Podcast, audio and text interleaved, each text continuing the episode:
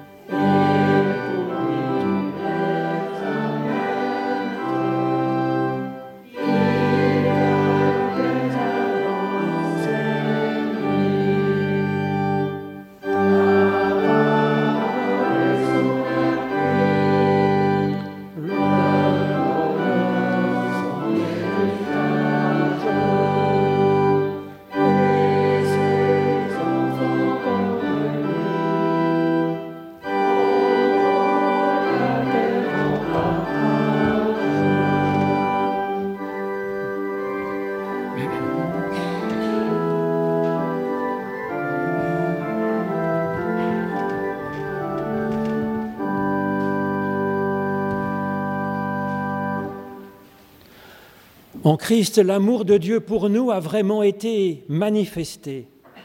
Il nous dit, Venez à moi, vous tous qui êtes fatigués et chargés, et je vous donnerai du repos pour votre âme. C'est fort de cette promesse qu'en toutes circonstances, nous pouvons nous tourner vers Dieu pour lui demander son pardon et son aide pour avancer.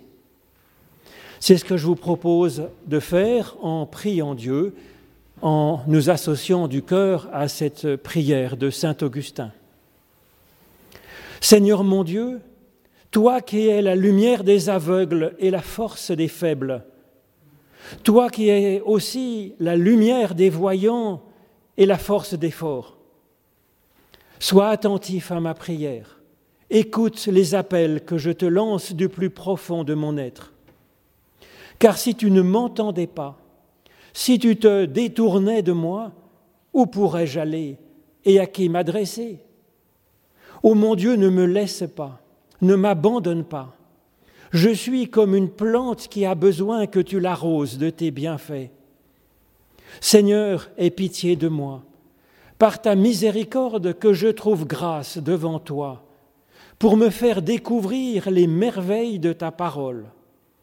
Je te le demande par notre Seigneur Jésus-Christ, ton Fils, lui en qui sont contenus tous les trésors de sagesse que je cherche dans les livres.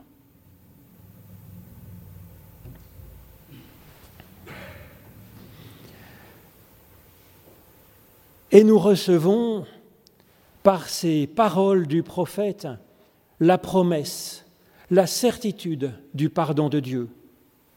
Je ne désire pas la mort du pécheur, dit l'Éternel, mais qu'il change et qu'il vive.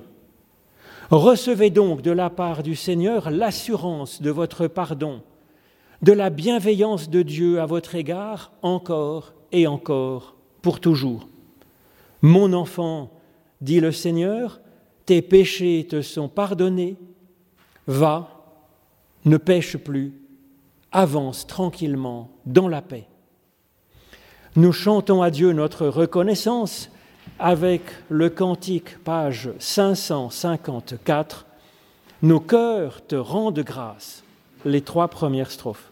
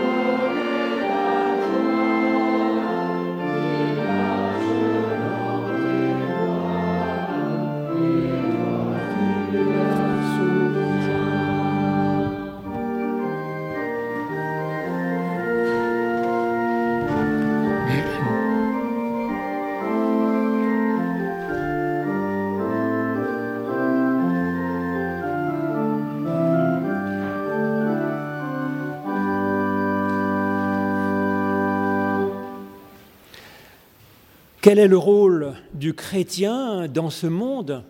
Quel est le rôle de l'Église aussi? C'est ce que je suis allé chercher dans la deuxième lettre de l'apôtre Paul aux Corinthiens au chapitre 5. Il nous dit,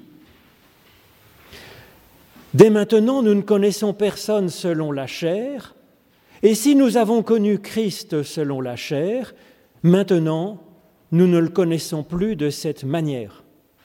Si quelqu'un est dans le Christ, c'est une création nouvelle.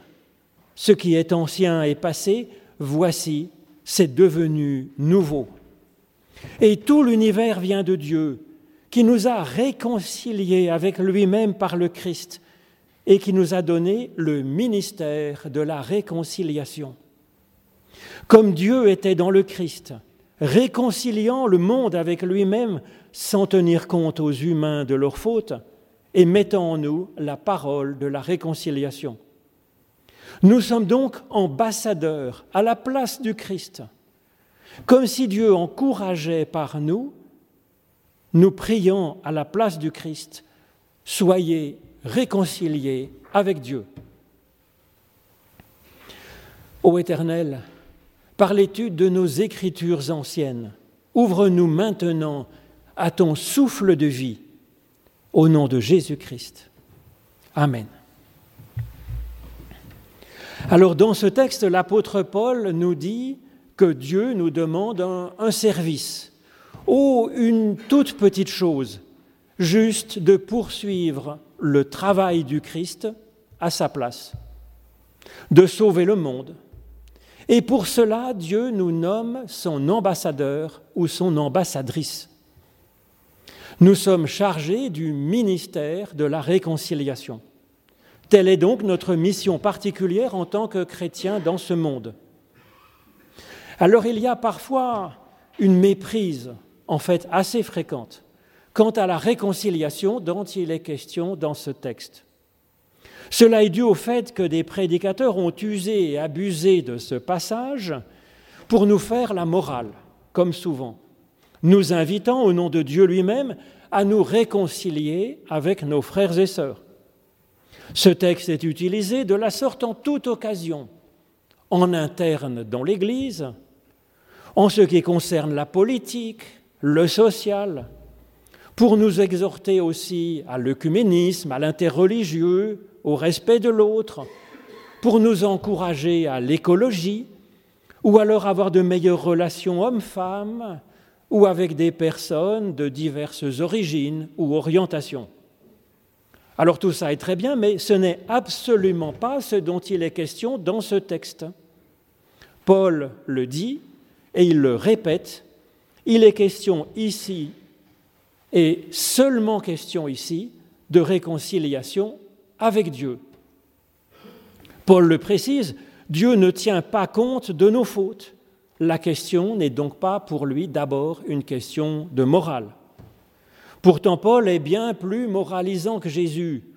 C'est donc remarquable d'autant plus de le voir ici mettre au cœur de notre mission, la mission du chrétien dans ce monde, de promouvoir la réconciliation du monde avec Dieu et d'en faire finalement notre unique priorité, notre priorité ultime pour le salut du monde. Cela se situe bien sûr à un tout autre niveau que la morale. C'est le cœur du cœur de notre évolution personnelle, de notre avenir et de celui du monde, nous dit-il ici. Et cela rejoint ce que dit Jésus finalement, un bon arbre bien en forme portera de bons fruits. Et donc, bien sûr, il est bon, il est utile de nous réconcilier entre humains de nous réconcilier avec le cosmos, de nous réconcilier avec nous-mêmes. Oui, nous savons cela depuis notre enfance qu'il est utile et juste d'être gentil avec les autres, de penser aux autres, d'avoir de bonnes relations avec les autres et d'aider chacun. C'est vrai. Nous essayons.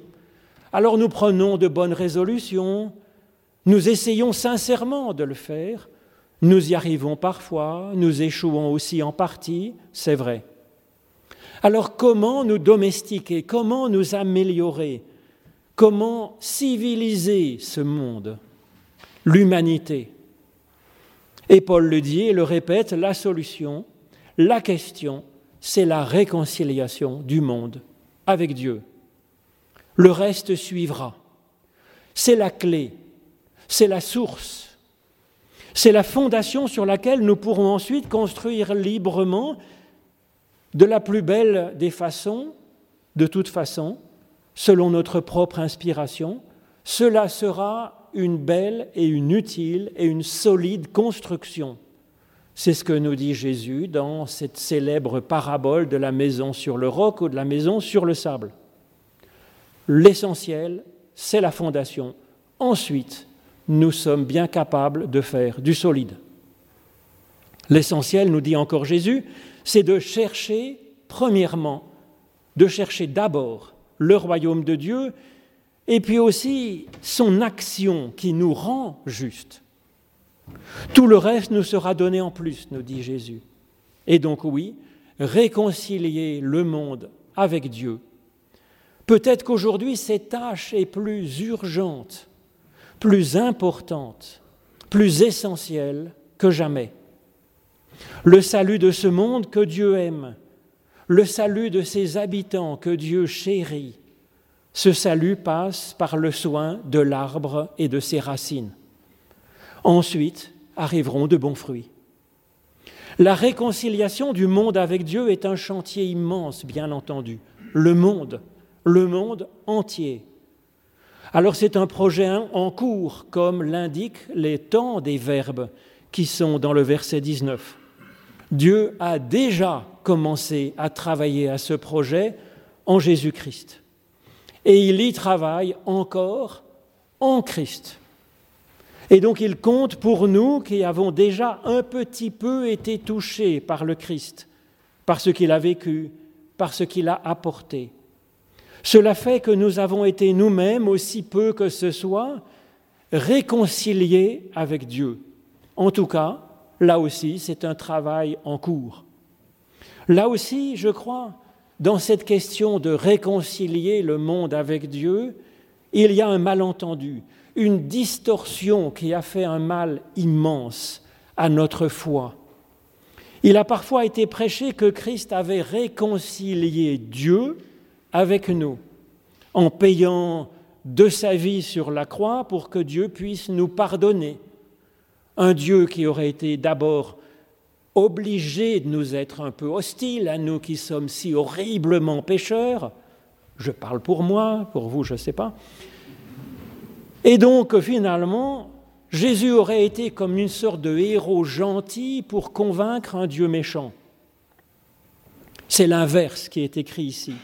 Dieu n'a jamais eu besoin de se réconcilier avec nous. Au contraire, nous dit Paul, dès les origines, Dieu est à l'initiative d'aller vers nous pour nous appeler à nous réconcilier avec lui, Dieu. C'est là que ça coince. C'est en nous tous, en chacun de nous. Et donc le problème n'a jamais été Dieu. Cette théorie que le Christ nous sauve d'un Dieu qui aurait pu nous rejeter, cela tient plus du mythe grec de Prométhée, qui a souvent été comparé avec Jésus. Vous savez, cette histoire du titan bienveillant pour les humains au temps où l'on pensait que les dieux étaient méchants. Prométhée vole donc aux dieux cette bénédiction qu'est le feu, afin d'aider les humains à vivre en ce monde. Cela vaut à Prométhée d'être puni d'un supplice éternel par Zeus, qui voulait réserver ce privilège aux immortels. Dans cette histoire, nous avons donc un héros gentil qui aide les humains contre la vie d'un Dieu méchant. Christ, au contraire, révèle que Dieu est bon et a toujours été bon. C'est ce que Paul ici rappelle en quelques mots. Dieu créant le monde, Dieu étant à l'origine de tout ce qui est bon, Dieu radicalement bienveillant pour les humains, ne s'arrêtant pas à la faiblesse de leur chair, ne tenant pas compte de leurs fautes. En Christ, nous dit Paul, c'est l'amour de ce Dieu bon qui nous touche, qui nous rejoint, qui nous presse. Et c'est par amour que Dieu a soif que les humains soient réconciliés avec lui, ce qui n'est pas une mince affaire, évidemment. C'est pour cette tâche délicate que Dieu a aujourd'hui besoin de nous. C'est notre mission de chrétien, c'est notre mission en tant qu'Église. Ce n'est pas de faire la morale aux gens, ce n'est pas de les endoctriner, ce n'est pas de les juger, ce n'est pas de créer un club sympa, c'est d'encourager qui nous pourrons d'être réconciliés avec Dieu. Point barre. Alors est-ce que c'est facile? C'est vrai. C'est vrai que ce n'est pas facile, mais on ne nous demande pas de réussir à réconcilier qui que ce soit avec Dieu, seulement de dire cette espérance de Dieu, de dire son appel. Le reste ne nous appartient pas. C'est Dieu qui est le sujet de tous les verbes réconciliés de ce texte. Notre rôle n'est donc pas dans la puissance d'action. Nous ne sommes pas nommés général d'une armée. Nous sommes nommés ambassadeurs de Dieu. Et Paul précise, ambassadeurs comme si Dieu encourageait par nous, priant à la place du Christ, soyez réconciliés avec Dieu. Alors bien sûr, ça sera à notre mesure, à notre façon. C'est à nous de sentir le moment juste, le kairos. Et c'est à nous de sentir vers qui, qui nous est confié et comment nous allons pouvoir lui transmettre cet appel. Notre premier rôle, c'est d'encourager les gens, nous dit Paul dans cette phrase. C'est plutôt sympa comme mission, en fait participer à leur épanouissement, leur morale, leur, euh, peut-être aussi leur santé, comme le faisait Jésus. Le second volet de notre ambassade est plus délicat, bien entendu. Comment les encourager à la place du Christ à être réconciliés avec Dieu? Alors merci à Dieu pour sa confiance, mais en sommes-nous capables de savoir comment faire avec délicatesse, respect, justesse? Eh bien oui, certainement. Quand un gouvernement nomme un ambassadeur, c'est qu'il pense que cette personne en a la capacité, et puis ensuite, eh bien, on lui donne la formation nécessaire pour faire le job. C'est ce que Paul développe en partant de notre Genèse. Il nous dit d'abord que nous sommes un être de chair, c'est vrai, et c'est une bénédiction multiple, une bénédiction de vie, de puissance d'agir, de puissance d'évoluer. C'est une bénédiction de joie, de sensation, de, de pensée, de relation. Alors c'est ainsi que nous sommes un, un animal, un animal sensible, un animal pensant, un animal social en relation avec les autres. Nous sommes une chair pétrie du souffle divin, nous donnant la capacité d'aimer et puis aussi d'inventer, de créer, d'être une source de choses neuves. Tout cela fait donc partie de nos compétences qui nous sont données par Dieu, que nous avons déjà. Et ce n'est pas tout. À cette base de compétences que nous avons, on nous ajoute une formation. C'est ce que dit Paul. En Christ, Dieu nous donne deux choses.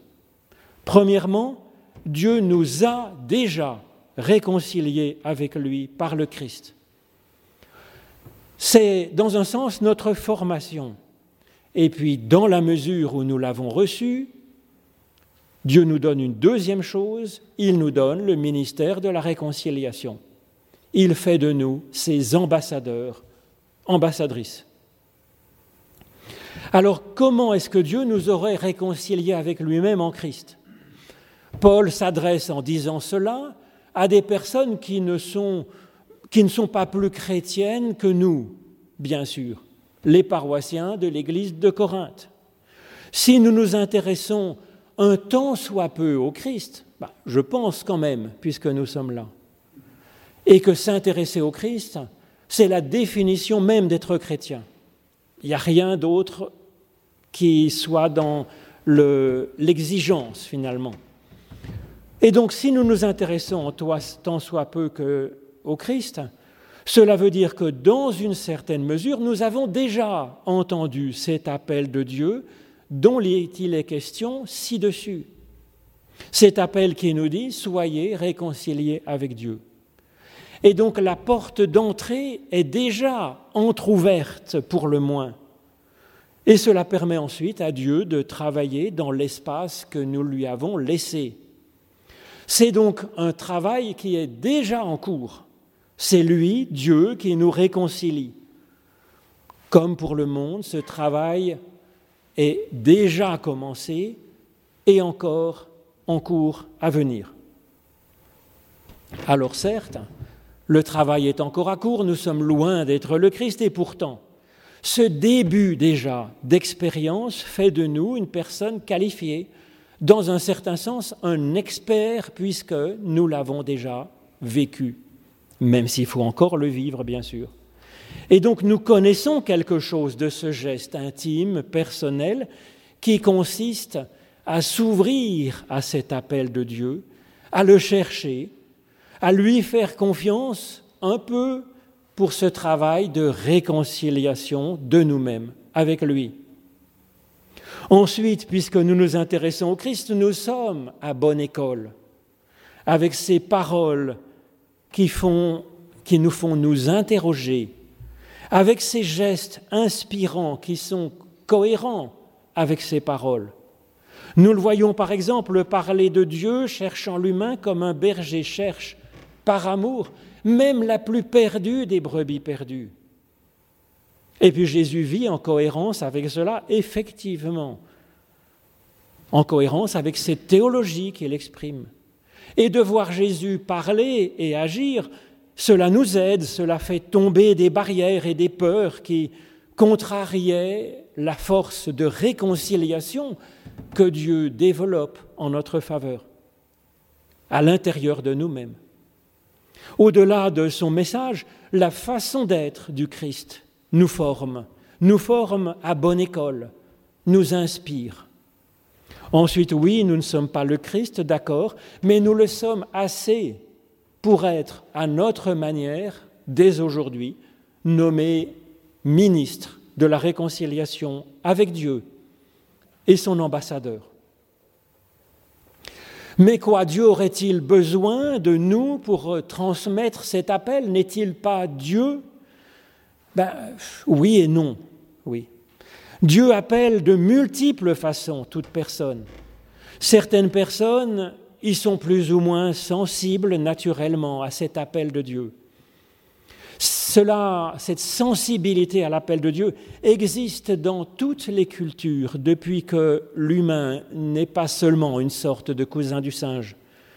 Bien plus de personnes qu'on ne pense sont touchées par cet appel de Dieu, comme le dit Jean dans sa première lettre, quiconque aime est né de Dieu et connaît Dieu.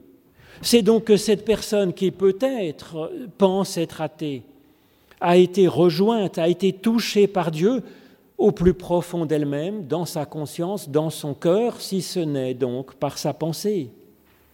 Dieu cherche à toucher chacun de l'intérieur. Seulement cette réconciliation de Dieu est tissée de, de multiples connexions, car nous sommes un être complexe et Dieu est une réalité infiniment complexe. Et donc pour tisser cette réconciliation, chacun a besoin de toute façon des encouragements d'autres personnes vivant dans la chair comme elles-mêmes, pour nous transmettre cet appel de Dieu, ces encouragements, cette prière que Dieu nous adresse personnellement, soyez, sois personnellement, toi, réconcilié avec Dieu.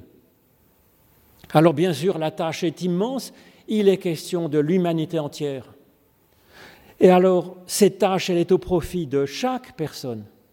Et aussi, c'est au profit du monde entier, de ce monde que Dieu aime et de ses habitants que Dieu chérit. Ah, que se lèvent aujourd'hui des ambassadeurs, des ambassadrices, ministres de la réconciliation. Amen.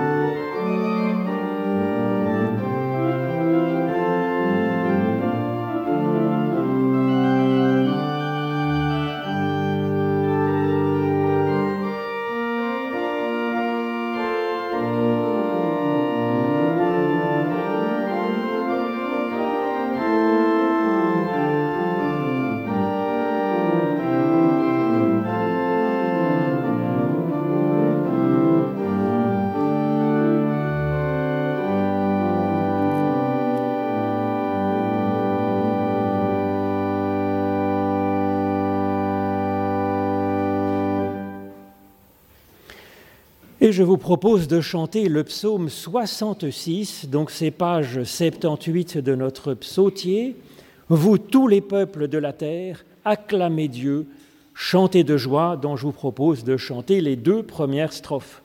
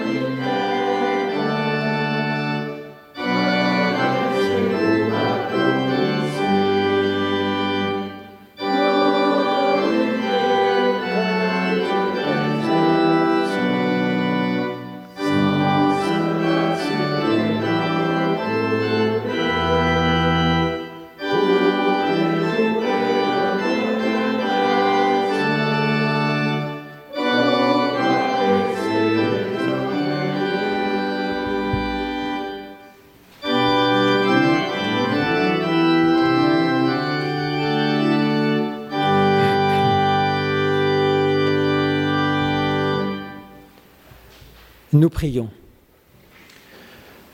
Mon Dieu, je ne savais pas qu'il y aurait un encore dans ma vie. J'avais pensé que plus rien d'important ne surviendrait. Je répétais par habitude des gestes dont j'avais perdu le sens. Et puis voici qu'il y a encore quelqu'un qui me découvre et que je découvre. Il y a encore une personne dont je me sens concerné et voici qu'il y a encore une parole de toi à recevoir pour en goûter toute la force, l'espérance et la beauté. Il y a encore cette personne-là à qui je peux penser, que je peux aimer, que je peux peut-être accompagner. Je ne savais pas, mon Dieu, que je pourrais accueillir ce qui survient pour moi comme une grâce. Et puis voici que tu viens, toi, à moi, et que ta présence me relève et me donne la confiance nécessaire pour avancer, pour travailler à plus de justice et de paix. Je ne savais pas, mon Dieu, qu'un jour je te prierais de rester avec moi jusqu'à la fin du monde. C'est ce que je te demande pour ce monde, pour ce monde que tu as aimé au point de lui donner ton Fils. Et c'est avec lui que nous pouvons te prier. Notre Père qui es aux cieux, que ton nom soit sanctifié, que ton règne vienne, que ta volonté soit faite sur la terre comme au ciel. Donne-nous aujourd'hui notre pain de ce jour. Pardonne-nous nos offenses, comme nous pardonnons aussi à ceux qui nous ont offensés, et ne nous laisse pas entrer en tentation mais délivre-nous du mal, car c'est à toi qu'appartiennent le règne, la puissance et la gloire pour les siècles des siècles. Amen. Grand, grand merci à vous pour votre participation à ce culte. Merci à Norberto perché là-haut, Merci aux conseillers qui ont tout organisé, préparé, assuré pour que ce culte puisse avoir lieu. À la sortie de ce culte, nous sommes invités à un, bel après-culte.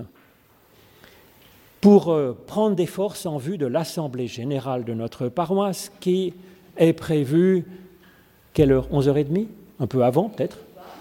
Un peu avant, parce que j'étais chargé de faire un culte pas trop trop long non plus, mais quand même un vrai culte. Voilà.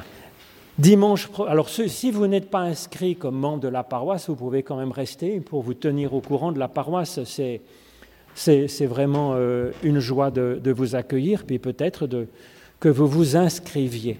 Alors à propos d'inscription, on a pensé à un deuxième repas de paroisse après le festin de la table d'Abraham avec sa blanquette. Eh bien, nous vous invitons au festin de Noé, en fait. Hein, c'est vraiment, alors là, on est encore dans le livre de la Genèse, mais nous sommes invités, c'est un temps de réjouissance, de joie et puis aussi de, convivialité, mais il faut s'inscrire sur la liste pour qu'on prévoie ce qu'il faut, bien sûr. Dimanche, alors c'est dans quelques, c'est au mois de mai, mais voilà, il faut s'inscrire maintenant. Mais vous aurez le temps aussi. Alors, dimanche prochain, c'est un culte dialogue, ici même, invitant les fidèles à réagir sur un texte biblique avec ce que nous aura préparé Jean-Jacques de Rame, qui est caché dans le coin de la nef. Vous pouvez l'interroger, peut-être qu'il a déjà des idées là-dessus. Moi-même, je donnerai le culte à la cathédrale, en fait, donc je ne serai pas là. Maintenant, c'est l'offrande, et pendant l'offrande, avec l'offrande, eh bien, nous chantons le chant 41-10, c'est page 576. Bénissons Dieu, notre roi.